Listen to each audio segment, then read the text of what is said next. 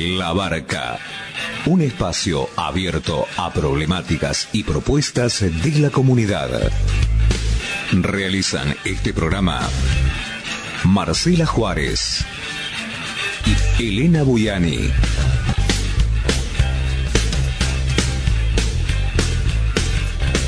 Depende de vos a qué puerto querés llegar.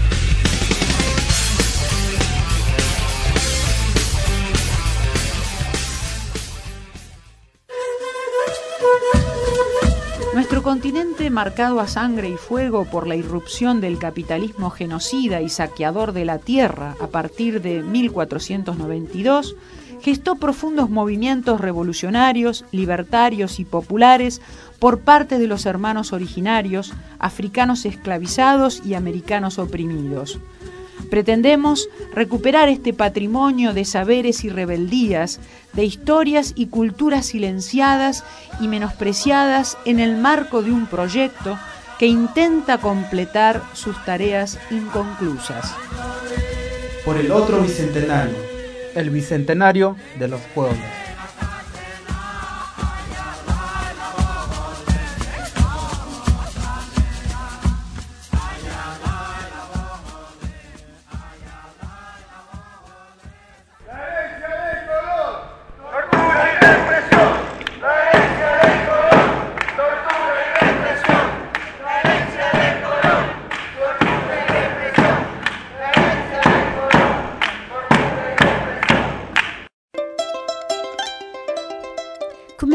Mía les estoy diciendo bienvenidos en la lengua de los mapuche, el mapuzugún.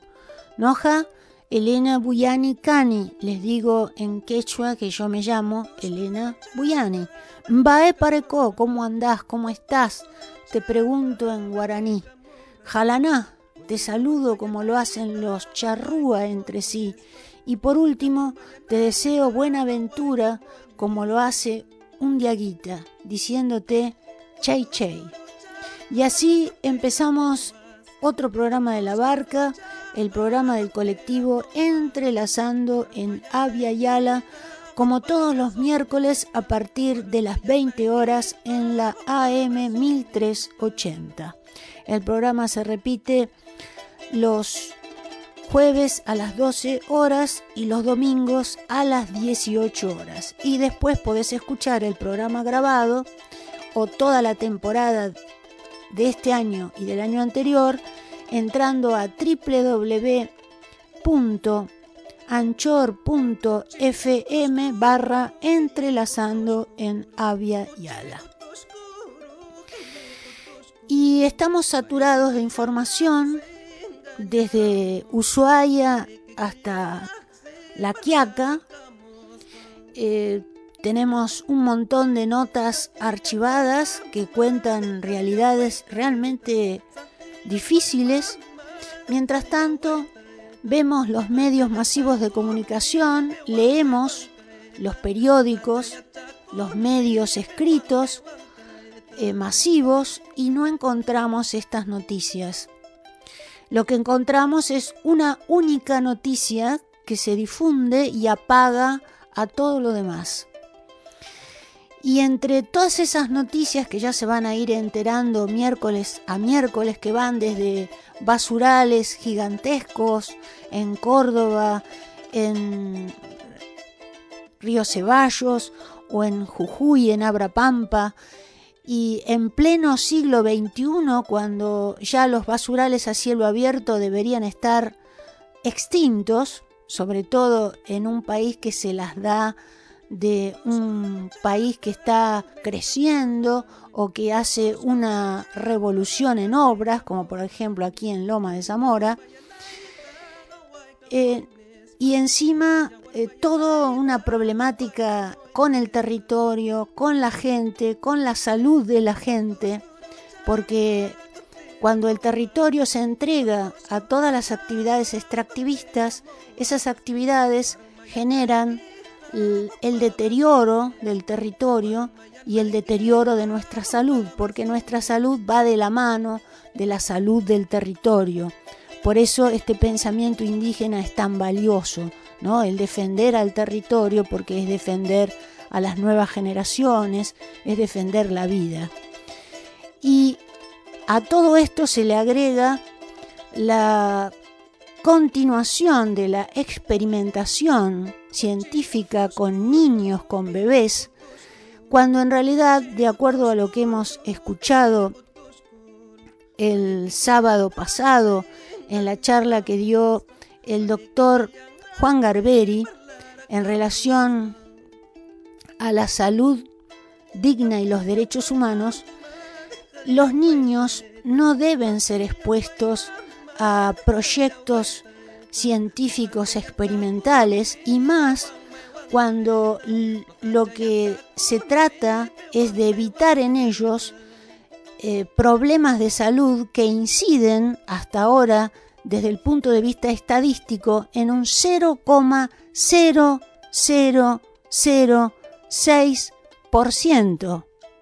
Entonces, ¿cuál es la necesidad de exponer a estos niños a medicamentos que fueron rechazados en un montón de países del mundo y hacer un negocio con farmacéuticas. ¿Cuál es el sentido? Así que el, nivel de desinformación eh, llega hasta, hasta este punto.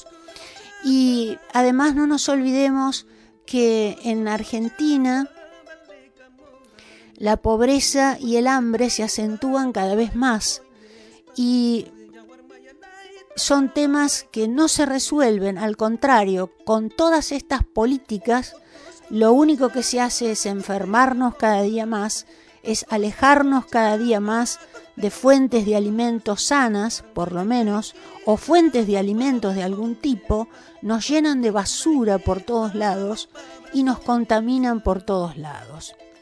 Eh, queremos eh, decirles que van ustedes a escuchar la palabra del doctor Juan Garberi en eh, programas sucesivos. Lo que pasa que tenemos comprometidos estos programas, los programas de esta semana y la semana que viene, con otras entrevistas de eh, vecinos autoconvocados, asambleas, que nos están contando qué les pasa en sus territorios.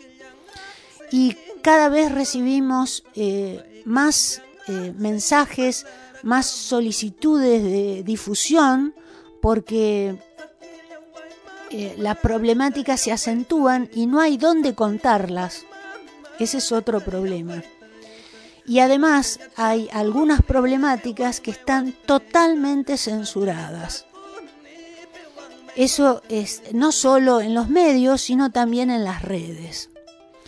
Así que ahora vamos a eh, pasar a escuchar una entrevista que le hicimos a Eli Leiría, que es parte de la Asamblea Lucha por la Vida de la línea fundadora de Malvinas Argentinas, Córdoba.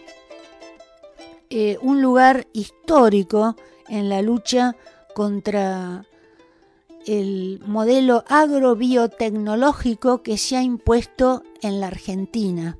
Tenemos el enorme placer de estar conversando con Eli Leiría, que es integrante de Malvinas Lucha por la Vida, línea fundadora de eh, Córdoba, de la provincia de Córdoba.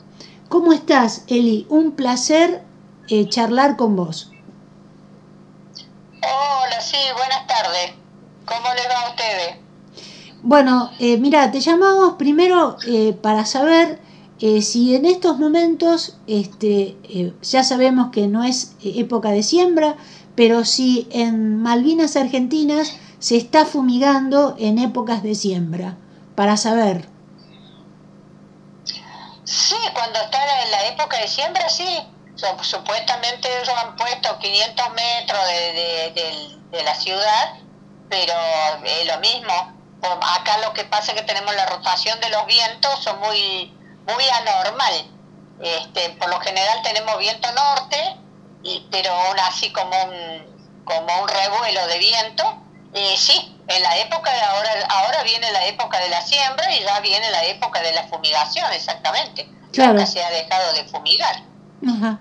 Claro, porque este, lo curioso es que Malvinas Argentinas es eh, un sinónimo de lucha contra Monsanto y en Malvinas Argentinas eh, se está fumigando en estos momentos.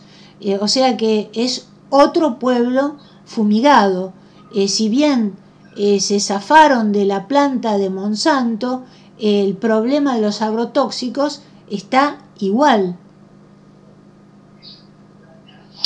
Sí, sí, no, no, no, no le han impedido para nada que se ha ido Monsanto de la, las plantaciones de soja, maíz, eh, no, no, no, no han dejado. Eso sigue, sigue eh, existiendo y va a seguir. Y las fumigaciones van a seguir, y han seguido siempre, van a seguir. Nada más que hoy por hoy corrieron un poquito como diciendo, bueno, ya no estamos tan arriba del, del, pueblo, pero estamos la misma. Si vamos a tomar un o, una foto de por acá cerca, y nos damos cuenta que no están tan lejos, están tan cerca, sumamente cerca del pueblo. Y acá los vientos son constantemente, constantemente hay viento aquí. Claro, igual, este, por más que fumiguen a 500 metros, el pesticida queda, el agrotóxico, mejor dicho, queda en la tierra, queda en el aire, queda en el agua y se traslada eh, por el mismo viento. Así que eh, las distancias eh, de fumigación son realmente ridículas. La única forma de parar estos venenos es no fumigar nunca más.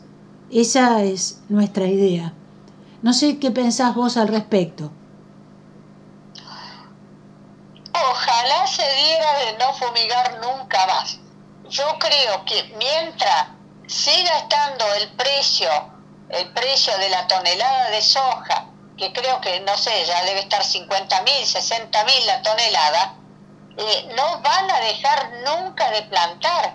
Todo lo contrario, van a seguir plantando, van a seguir fumigando, eh, van a seguir sembrando esas semillas transgénicas, porque vos fíjate que, eh, que, que, cómo está esa tierra que en una plantación de soja no le sale un yuyo pero sí sale la planta de soja. ¿Y cómo el yuyo no sale? Eso es lo que por ahí no entiendo yo. Entonces, algo debe haber ahí, que el yuyo no sale, pero sí la soja sale.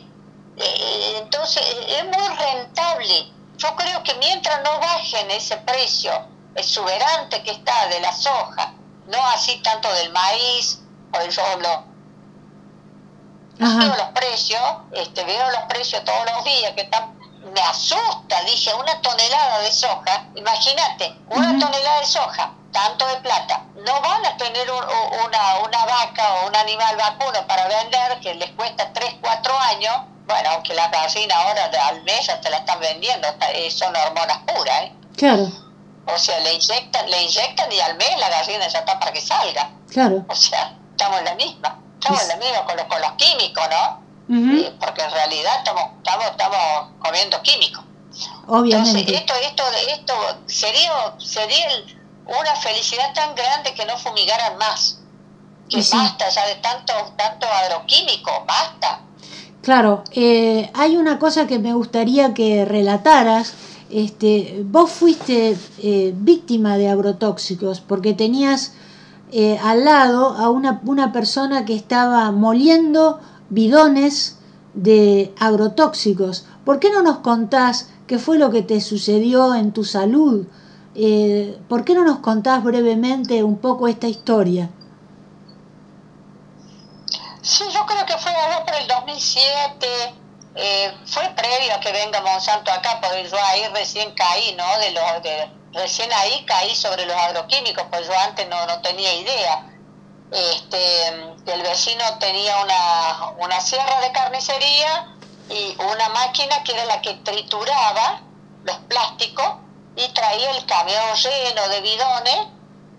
Yo sembraba zapadito de tronco, verduras como hice siempre, lo sigo haciendo, este, pero me estropeó la tierra, hoy no puedo sembrar. Em, traía los, los, los bidones y en la sierra le cortaba, aparentemente cortaban cuatro partes largaba dentro de esa, de esa molienda, de esa máquina para moler, así tipo pan rallado, claro, el polvillo se expandía todo por todos lados y, yo de golpe y porrazo mi marido no estaba en todo el día, mi marido venía de noche cuando ya estaba todo calmo. Este, agarré, empecé con mareos, mareos, mareo, malestar, mareo, vómito, diarrea, eh, dolor de cabeza y empecé a ir a los dispensarios acá nomás, me daban radipirina, me chocaba, me chocaba la profe en la escuela, este, me daba radipirina porque decía que era el hígado, que era el hígado, que era el hígado. Entonces como tres, cuatro meses, cinco meses fui así. Y después voy a mi médico en la obra social y le explico. Entonces me hacen estudios de todo, de, lo, de la punta del pelo a la punta de la uña. Me estudiaron todo, no tenía nada, nada. Digo, por favor, doc. Digo, no, no, no, no, no, no me digas que no tengo nada, pero yo siento morir. En realidad sentía morir. Sí, sí. Eh, eh, entonces, él me dice, bueno, haga memoria, ¿qué, qué, está, qué, qué, está comiendo, qué está tomando, qué hay alrededor de su casa? Y me acordé de los bidones. Entonces le digo a mi médico, al lado de mi casa le digo, en plástico. Dice, ¿qué plástico? Esos que traen del, del campo, le digo, bidones. Ah, me miró y se detuvo el médico como asustado, entonces me dice, le voy a hacer una derivación a toxicología del hospital, un hospital público de Córdoba. Sí. Entonces voy a ese médico, me pide una tomografía de la cabeza, le digo, doc, yo no estoy chapita, le digo, ¿por qué otra tomografía? No estoy chapita, me siento mal. No importa, dice, tenemos que hacer el estudio acá. Un análisis de sangre y eh, la tomografía de la cabeza. Entonces, cuando retiro la tomografía salió perfecto y cuando retiro el análisis que voy, él me remarca con la lapicera que donde yo tenía que, tiene que tengo que tener 0,2% como máximo, tenía 0,28 de químico en sangre. Era muchísimo. Claro. Bueno, entonces yo como no sabía, le digo cómo se cura, no, esto no se cura, de aquí en más, usted se va a empezar a secar. Y bien, bueno, ya ahí me contó todo lo que me iba a pasar, hígado, riñón, eh, estómago, la, la, la, garganta, oído, bueno, lo que uno se puede imaginar en el cuerpo, se va a empezar a contraer y a enfermar. Pulmón, al poco tiempo, efisema. Efisema, este, bueno, al poco tiempo, columna. Columna. Hoy tengo columna, tengo la artrosis, la cervical, eh, bueno, todo aparejado lo mismo. Y yo en ese momento le digo, ¿con qué se cura? No, no esto no se cura. Esto, pero tampoco dice usted va a morir mañana, no, usted va a morir a largo plazo, quizás. Pero para cada cosa, usted, cada enfermedad que le esté llegando, usted se va a tener que medicar. Entonces, ¿usted cuánta medicación va a terminar tomando? O sea, 15 medicamentos por lo menos. Después me hago otro estudio, me sale el sistema central nervioso también atacado. ¿Me quieren dopar para el central? No, no, no, no, dije no, basta, basta, no quiero más, no quiero más. Si no tiene cura y me, sigo enfermando, no, que siga enfermando. Yo voy a buscar los yuyos, tomar los yuyos, no quiero, no quiero, no quiero. Medicamento no. Y de, de hecho empecé a bajar de peso, bajar de peso mi peso es 53 kilos. Siempre ha sido 53 kilos. Hoy tengo 39. O sea, y se nota la piel, tengo la piel, la piel se me descama como los pescados. Eh, tengo que vivir encremada porque me tironea la piel. o sea, todo lo mismo, todo, todo por lo mismo. Entonces, ¿qué, qué puedo esperar? Ahí fue lo que me llevó a pelear contra Monsanto acá porque yo ya le eché la culpa a ellos. Le eché la culpa a ellos. Ellos son los fabricantes de los, químicos. Ahora, qué bueno, ¿no? Qué bueno. O sea, los químicos de Monsanto te enferman y Bayer te cura. Sí. Qué buena, qué buena dupla, ¿no? Sí, sí. Sea, no me va a matar todavía Monsanto, pero Bayer sí. Claro. Bayer, entre comillas, que te cura, te termina matando porque te, te da cóctel de, de medicamento. Claro. Eh, recordemos, espera, espera un minutito, eh, eh, Eli, recordemos a los que nos escuchan que Bayer compró a Monsanto y que ahora Monsanto es parte del negocio de Bayer. Claro, porque Monsanto eh, eh, es como si tuviera prohibido el nombre Monsanto hoy. Hoy es Bayer. Claro. Es Bayer, se han fusionado. Claro. Es Bayer. Claro. Eh, o sea, no, ya no es. Ahora directamente, eh, entre ellos nomás ya te, ya te, te matan. Ya te matan directamente. Claro. No, son, son, son, no, no, no. No, esto tiene, tiene, mira, para, para conversar, mucho, mucho, mucho, no solamente acá. Yo, otra cosa que tengo, mi, toda mi familia son de la provincia de Misiones. Sí. Por años, por años, por años, por años peleando con mi hermano, discutiendo con mi hermano, no plantes tabaco, no fumigues, no fumigues con la, con la fumigadora arriba en la espalda, fumigando el, no, que esto no es, no es, es matabroto, matabroto, el brote de la, del tabaco. Sí, sí. Le tiraba un, un líquido y lo, lo, lo mataba. Le digo, decime, no, no, es veneno, le digo, es loco, es de... Bueno, yo creo que mi hermano está peor que yo de seco. Pero Claro. nunca, nunca fue al médico, ¿eh? Nunca, nunca. Pero está hecho pelota. Va a cumplir 60 años y está como un viejo de 90. Está hecho pelota y, y- y está seco en vida, seco en vida. Y le venía, le venía anticipando, mirá, no, no haga eso, no haga eso, pero no, no, no, no. Recién ahora, después que se sintió mal, pero no fue al médico, no fue. Claro. Bueno, allá por más que vayas, te van a llenar de medicamentos, no te van a decir qué tenés. Claro, obviamente. No te van a hacer un análisis, porque hoy por hoy, si yo debo pedir acá en Córdoba que me hagan un análisis de químico, químico en sangre, no te lo hacen. Ningún médico se juega al pedirte para que te hagan un análisis de eso. No. Se juegan. Es como que los médicos tiran para a las corporaciones. Ajá. No se juega, nadie se juega, nadie. Entonces, esa es otra de las cosas. Otra de las cosas que en ese momento era como que no, no estaba el auge que está hoy. Que esto está muy popular, el tema de las fumigaciones. Sí. En ese momento mío, ¿no? Sí, sí, sí. Entonces, por eso me manda allá. Pero si no, si hubiera sido hoy, no me manda. No me manda.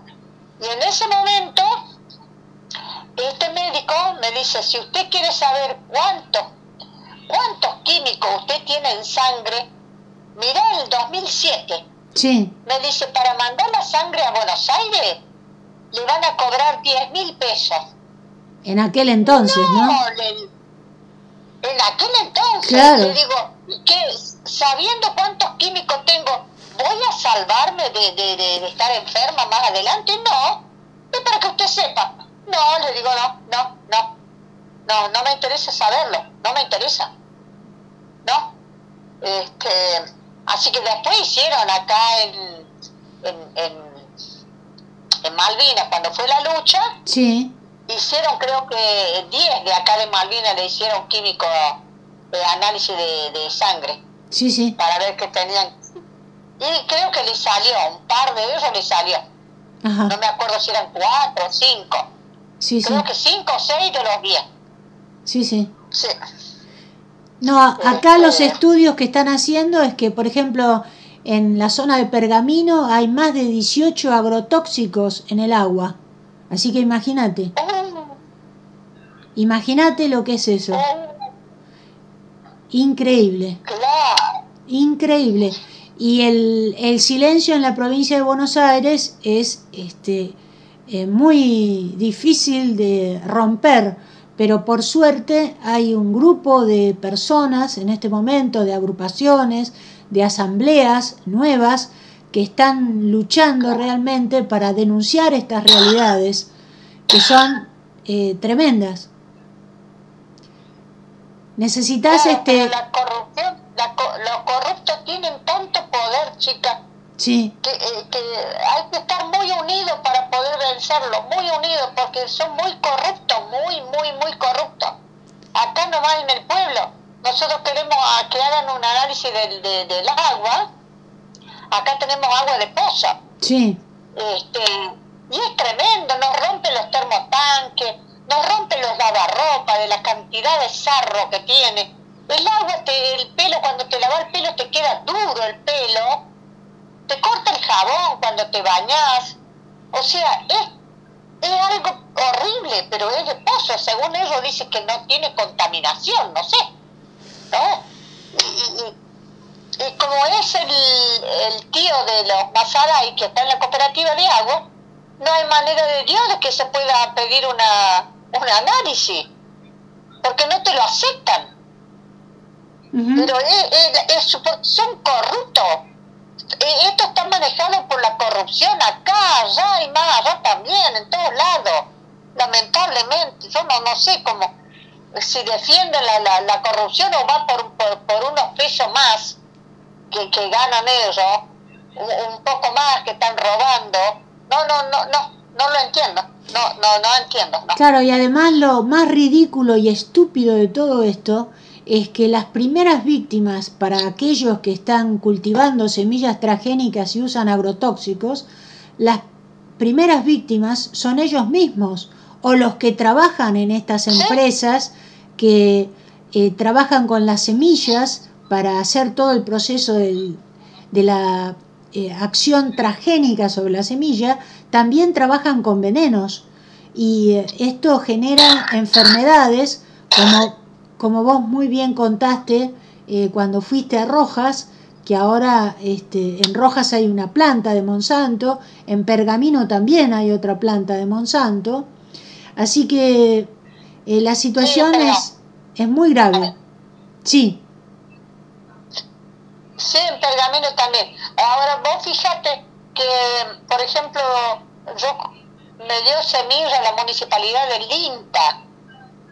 Sí. La municipalidad me dio semillas de Linta. Yo todos los años planto, eh, no te digo que planto, uff, eh, sí, tengo lechuguita, cebollita verdeo, eh, rúcula. Y esta vez traje esa semilla, no, tres meses. No me salía de, apenas salió de la tierra y salió como la planta adulta. Y todos se ríen porque dicen, ¿cómo la ves adulta, Eli? ¿Vos no estás viendo que es una planta, la hojita es adulta? ¿Viste? Eh, no es una... La, por ejemplo, la lechuga que salía antes, que era la semilla nuestra, salía todo su debido tiempo. Y, y, y esta ya sale con la hojita adulta, como si fuera viejita. Claro. No, dice Eli, vota. No, no, porque yo me, yo me acuerdo de las semillas anteriores, no me va a discutir, y, veo esta, esta, plantita ahora. Es una semilla adulta. La, la rúcula salen como ya como si, si fueran viejas, ya la hoja vieja. Son chiquititas. O sea que ya hay una modificación. hay una modificación de la semilla. Sí. No me digan que no, porque hay una modificación de la semilla. Sí, sí, obviamente. Sí, sí, sí, sí. Y eh, además es tan importante mantener la semilla natural porque es la única que se adapta a cualquier cambio del clima, de las temperaturas y encima es sana. La semilla es sana, la transgénica no es sana. No, no, no, no, no, no, mira, eh, es lo mismo que nosotros, una de las cosas que siempre le digo a la gente, vos fíjate, en los años nuestros, una chica de 15, 16, 17 años, era una nena. A ver, no tomamos conciencia de eso. Era una nena. Sí. Quizás el, periodo menstrual lo iba a tener a los 15, 16 años. Hoy lo estás teniendo a los 9, 10 años. Claro. A los 11, al, al tener el periodo menstrual, ya eh, eh, ya tiene, eh, ¿cómo es? Apetece sexualmente esa criatura. Claro. Entonces, a los 10 años, 11 años puede quedar embarazada. ¿Pero por qué? ¿No nos preguntamos por qué? Porque todo lo que está, se está alimentando contiene mucha hormona. Entonces, esa hormona que la están comiendo esas criaturas es la que va al cuerpo de ella. Claro. Entonces, eso le hace despertar a la criatura, le crecen más rápido. ¿Viste que crecen los niños? Crecen, boom, rapidísimo. Sí, sí, sí, sí. Cosa que antes era más lento, todo iba a su debido tiempo, igual que las plantas. Hoy yo veo, ya hace rato, vengo viendo a las chicas, che, viste la nena de 11 años quedó en A mí no me sorprende, porque desde el pollo que, te digo que sale chiquitito, al mes le meten tanta, tanta cosa que al mes ya está para, para salir a la venta. Claro, claro. Yo tengo mis pollos acá, tienen más de un año y siguen estando pollos todavía. No crecen, no, no, no, no, no, no, porque no tienen nada químico. Claro. No, no, no, no, no están, no, no, no, no se están alimentando con cosas químicas. Entonces ahí uno va sacando conclusión de las cosas, ¿no? Que cómo está muy, muy cambiado todo. Y esto, si sigue así, lamentablemente, va para peor. Tanto como con la juventud, con las niñas, con los varones. No, chicas, la verdad que da angustia solo de pensar, esto, esto no es progreso. No, no es progreso. No es progreso, no es progreso, ¿no? No. Escúchame. Escúchame, Eli, para ir terminando la entrevista, eh, ¿qué le dirías vos a la gente eh, que vive aquí en Buenos Aires o a la gente de tu provincia o a quien quieras? Eh, ¿Cómo cerrarías esta nota vos con lo que vos quieras? decí lo que quieras, lo que, lo que te salga del corazón. Mira, yo creo que si tuviera un par de años menos, eh, no, no, no iría buscando la ciudad donde realmente estamos, estamos tomando agua contaminada, estamos comiendo todo cualquier porquería, porque la verdad nos alimentamos con cualquier porquería, y tuviera la posibilidad de disparar, irme lejos, lejos, a vivir tranquilo, donde nadie te te moleste como veo la gente en Misiones, que están en, los montes, otro tema, Misiones, mucha bronca con la gente que le están eh, le han quitado todas las tierras a los aborígenes, a los hermanos aborígenes, sí, la provincia de Misiones, que también me dolió muchísimo. Anda de eso hoy pidiendo por la terminal de colectivos, en los colectivos, me partió en mil pedazos eso cuando lo vi. Esos fueron originarios acá en estas tierras. Claro. Y vinieron los blancos y le han sacado sus tierras, ¿no? Sí. Este, eso también es, una injusticia tremenda. Pero creo que yo haría, yo si tuviera un par de años menos, yo me voy al monte. Me voy al monte, haría una chocita, un ranchito, viviría tranquilo, este, no, no, a cuidar la salud principal, principalmente cuidar la salud porque va a ser la manera que vamos a vivir muchos años, ¿no? Claro. No, alimentarnos de tanta, tantas tantas cosas contaminadas, no respirar aire contaminado, porque la verdad, estamos respirando hasta el aire que estamos respirando contaminado. Y esto es lo que nos trae bastantes consecuencias.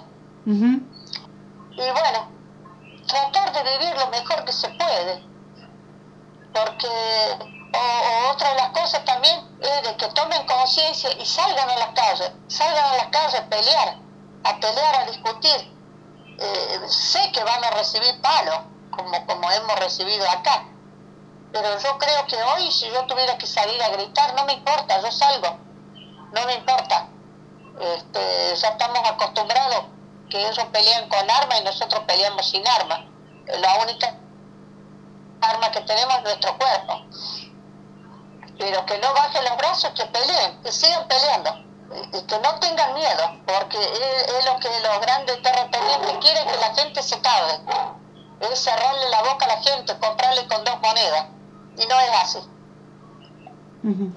Bueno. De comprarle la salud a la gente. Sí, sí. Bueno, Eli, te agradecemos profundamente la entrevista porque es una entrevista muy dura, muy difícil, eh, porque lo que estás contando es tu vida y nosotros eh, eh, te agradecemos profundamente esta sinceridad, todo lo que nos has contado, también fuera de la entrevista. te agradecemos este, profundamente, te mandamos un abrazo gigante y nosotros lo que tratamos de hacer es de denunciar permanentemente lo que sucede en nuestros territorios, que el territorio debe ser defendido, no solo de la agroindustria, sino también de la megaminería, del fracking, de la energía nuclear, de todo lo que eh, destruye a la madre tierra.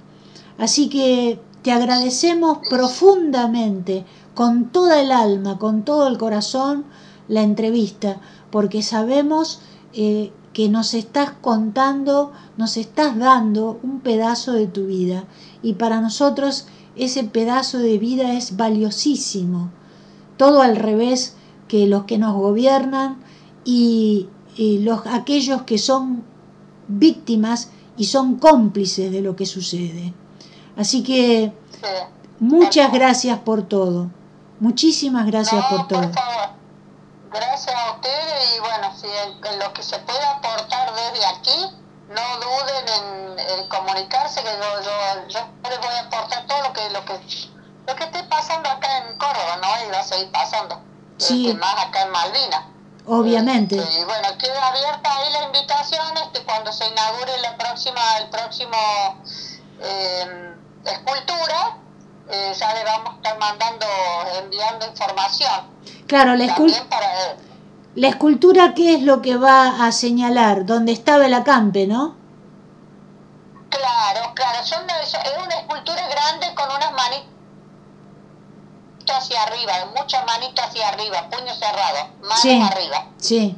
Este, es el, símbolo de, de, del acampe, sí, del, bloqueo, lo que fue el bloqueo. Claro. Pero eso todavía falta para, ni bien esté, tengamos todo ya eh, armado algo, le vamos a enviar información para ver si podemos, o porque tenemos que recaudar fondos todavía para hacer, porque es muy caro, muy caro, el hierro es carísimo.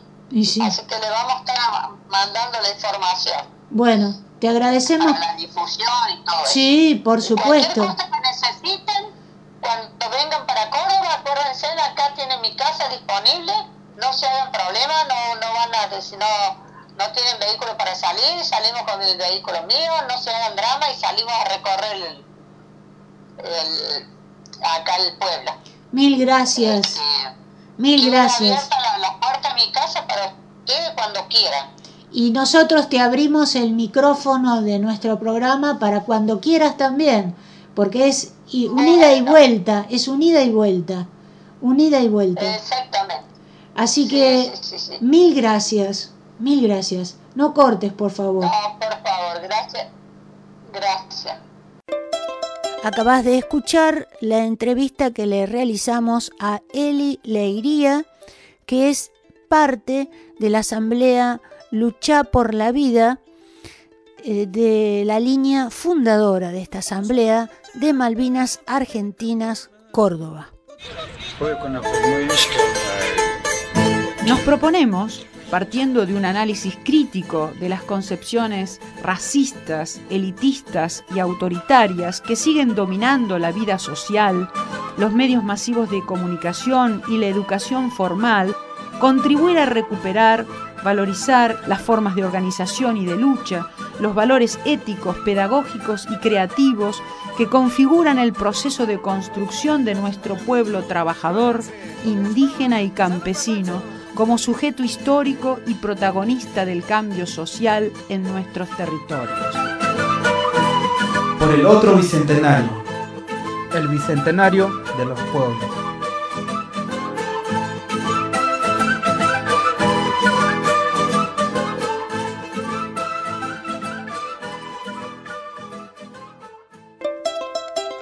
Estás en la barca como todos los miércoles a partir de las 20 horas en la AM 1380 el programa del colectivo Entrelazando en Avia Yala.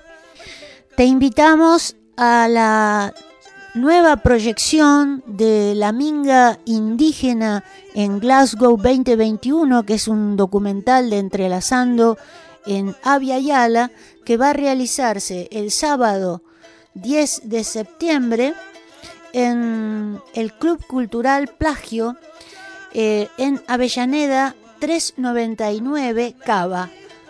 Te repetimos, el documental de Entrelazando en Avia Yala, la minga indígena en Glasgow 2021, que se va a realizar en Avellaneda 399 Cava, Club Cultural que se denomina Plagio. Es a las 17 y 30 horas. Repetimos, 17.30 horas, Avellaneda 399 Cava. Y como ya les hemos contado, la minga indígena es una cumbre originaria desde Alaska hasta Patagonia con 140 delegados en Glasgow para tener un poder contestatario con respecto a la cumbre climática organizada por las Naciones Unidas denominada COP26. Y mm, este video es altamente insólito porque van a haber este, ceremonias milenarias de indígenas unidos entre Europa y nuestro continente, conferencias en universidades sobre el pensamiento indígena, el pensamiento eh, qué significa la salud para el indígena, innumerable cantidad de imágenes que son realmente extraordinarias, nunca vistas, como por ejemplo la huipala flameando en Stonehenge. Así que les recomendamos muy especialmente que nos acompañen porque va a estar presente una de las delegadas que asistió a esta cumbre indígena, que es la licenciada Amalia Vargas, que va a hacer una, sanación, un saumado y va a generar entre todos eh, la realización de cantos ancestrales y un montón de otras informaciones que tienen que ver con nuestras raíces. Así que los invitamos a Avellaneda 399, Plagio Club Cultural, sábado 10 de septiembre, 17.30 horas. La entrada es a la gorra. Y ahora vamos a escuchar el capítulo del mes de agosto de Permahabitante, que habla nada más ni nada menos sobre la problemática de los isleros del río Paraná, autoconvocados o vecinos autoconvocados de Zárate, Campana y por el río Paraná, y nos cuenta sus realidades y, esta, y este capítulo está a cargo del escritor y naturalista Arturo Avellaneda. Lo escuchamos. Tenemos el enorme placer de estar conversando con Arturo Avellaneda para llevar a cabo el capítulo de todos los meses de Perma Habitante en la Barca. ¿Cómo estás, Arturo? Hola Elena, muy bien. Gracias por esta nueva oportunidad de llegar a tu audiencia. De nada, Arturo. Ahora, eh, en relación a lo que estamos viendo aquí en la capital y en el conurbano, eh, el, humo que se ve en el cielo, que está originado a propósito, desprofeso, en toda la zona del delta, del litoral, eh, en la zona del Paraná, eh, queríamos hacerte unas preguntas. Eh, ¿Vos cómo interpretás qué significan estos incendios? ¿Cuál es el significado que tienen estos incendios como un método de qué?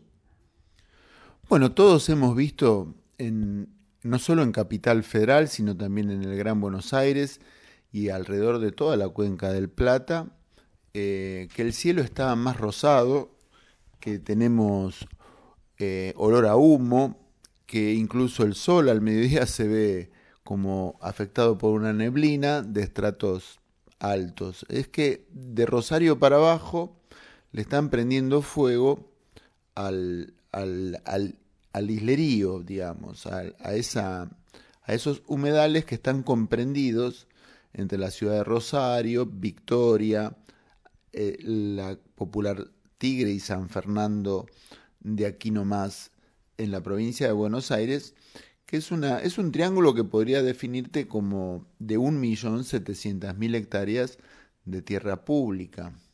Las cuencas de las queridas, eh, los arroyos Lechiguana, el arroyo Sepulturas, llenos de tradición pesquera, islera y también de yacimientos arqueológicos que eh, pasan inadvertidos o gozan de la indiferencia de nuestros gobernantes eh, como, como espacios naturales, como hábitat de nuestra flora y de nuestra fauna nativa, incluso con restos eh, de nuestras culturas originarias que deberían merecer más respeto. Sin embargo, hay una, una invasión de un modelo de saqueo conocido que eh, consiste sencillamente en la apropiación ilegal de tierra pública para pastoreo o alguna otra actividad eh, rural. En este caso, eh, en total desprecio de la opinión de la población adyacente que desea ver allí prosperar a la naturaleza, regresar al ciervo de los pantanos, observar carpinchos y aves eh, acuáticas, muchas de ellas de gran interés eh, continental, puesto que son migratorias y que son afectadas dramáticamente por eh, la quema de su hábitat, la falta de alimento y, y el riesgo de la pérdida de la nidificación anual.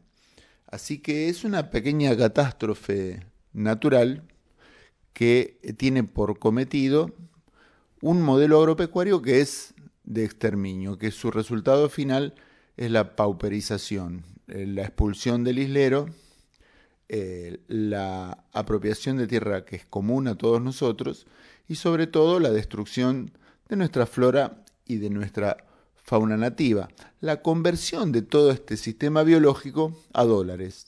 No importa si es a través de la hacienda, o de la agricultura o de la forestación para papel, que también existe en la zona, eh, o eh, simplemente responde a la meta de obtención de divisas que ya conocemos, la única meta eh, parece ser en el campo argentino. Ahora, esto realmente que vos estás relatando nos lleva a concebir que estamos ante un modelo de saqueo que es realmente neocolonial, que parece que en estos territorios eh, nunca se termina, nunca se termina. Es una historia que, claro, como la historia se enseña colonialmente y se difunde ese colonialismo, esto continúa repitiéndose. Entonces, eh, ¿cómo podrías caracterizar a este modelo de saqueo neocolonial?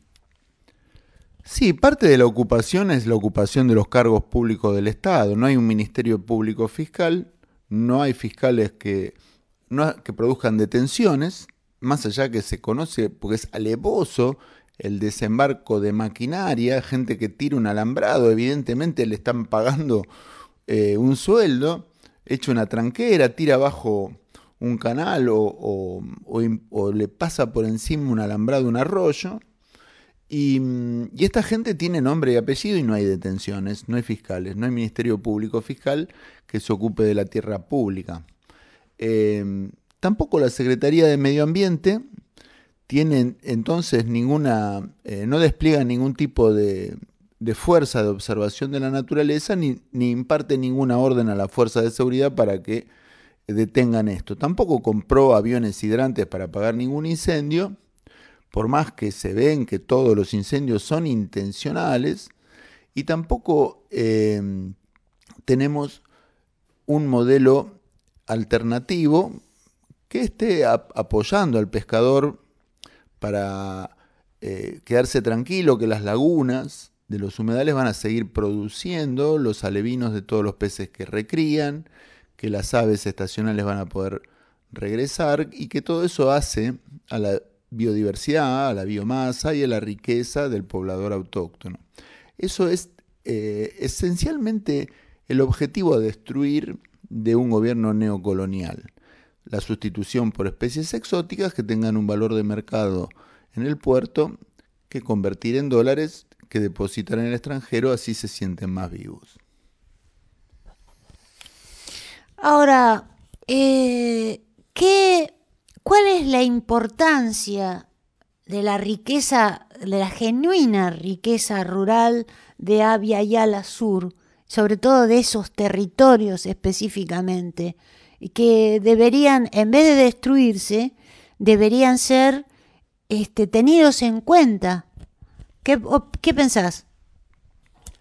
Antes que nada te diría, eh, cada bioregión tiene una historia evolutiva irreemplazable. Las especies que allí habitan son las que mejor interpretan la digestión de los nutrientes que allí están disponibles y eh, soporta con más hidalguía el clima propio de ese lugar. Así, si vos pones un animal del desierto en el humedal, tiene problemas de salud.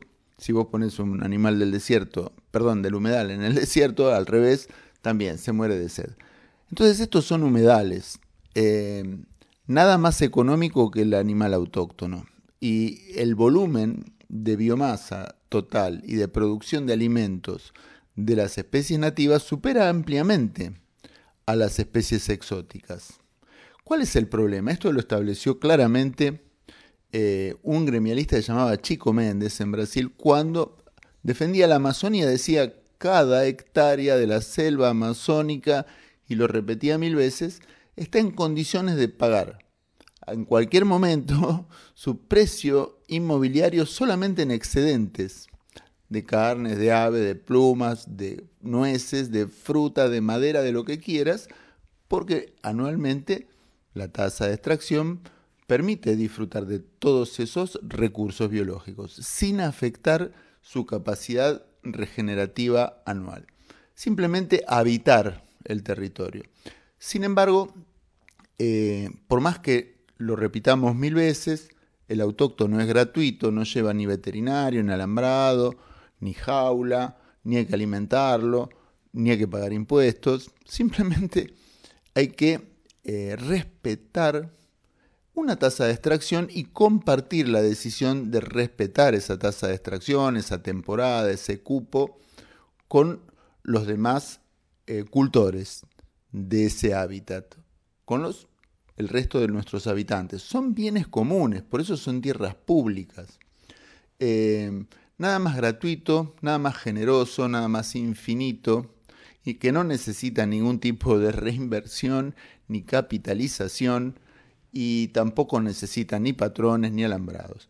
Esa es quizás eh, la fuente del gran desprecio que tiene eh, la mirada sobre nuestro continente aviala del ocupante colonial y ha mantenido en la educación argentina una impronta de objetivo así de extranjerización de las especies venatorias, que ya serían hacienda, que ha mantenido eh, una meta de destrucción de la vegetación eh, por la introducción de una agricultura extensiva, y ha sostenido entonces el enriquecimiento constante de un ocupante blanco y racista por sobre el habitante nativo al que nosotros reivindicamos infinitamente como el verdadero eh, cultor, el verdadero gestor de nuestra cultura nativoamericana. Bueno, Arturo, eh, te agradecemos profundamente, sobre todo con ese cierre que nos estamos este, absolutamente de acuerdo con todo, con todo lo que acabas de decir y te queremos agradecer, como todos los meses, este ciclo de perma habitante en la barca que es un lujo para nosotros. Así que mil gracias y hasta el mes próximo. Gracias, Elena. Y solo quiero agregar mi apoyo y mi respaldo a los asambleístas que en este momento están recogiendo firmas en toda la cuenca, en Rosario, en Varadero, en San Pedro, en Zárate. Eh, quiero enviarles un saludo, un reconocimiento a la lucha y realmente eh, estamos a su disposición en el seguimiento de este conflicto hasta que finalmente logremos que la Secretaría de Ambiente compre los aviones hidrantes y se digne apagar los incendios. Gracias, Elena, muchas gracias. Sí, además adelantamos a nuestros oyentes que en semanas próximas, eh, gracias a los contactos de Arturo, vamos a hacerle una entrevista a los protagonistas de esta situación tan grave. Así que muy pronto en la barca van a tener a los testimonios directos de los eh, que están defendiendo el territorio que corresponde defender. Ojalá todos hiciéramos lo mismo. Mil gracias, Arturo. Acabas de escuchar el capítulo de Perma Habitante del mes de agosto a cargo de Arturo Avellaneda. Y ya no nos queda más programa. Lo único que te volvemos a invitar el 10 de septiembre a las 17 y 30 horas en Avellaneda 399 Cava Plagio Club Cultural para que veas el documental de Entrelazando en Avia Yala, La Minga Indígena en Glasgow 2021.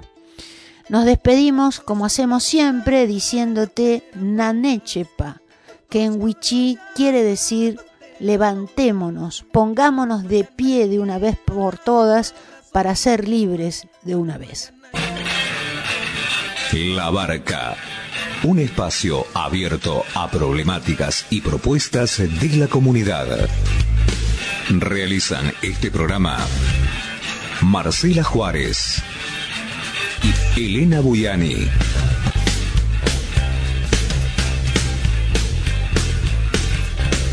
Depende de vos a qué puerto querés llegar.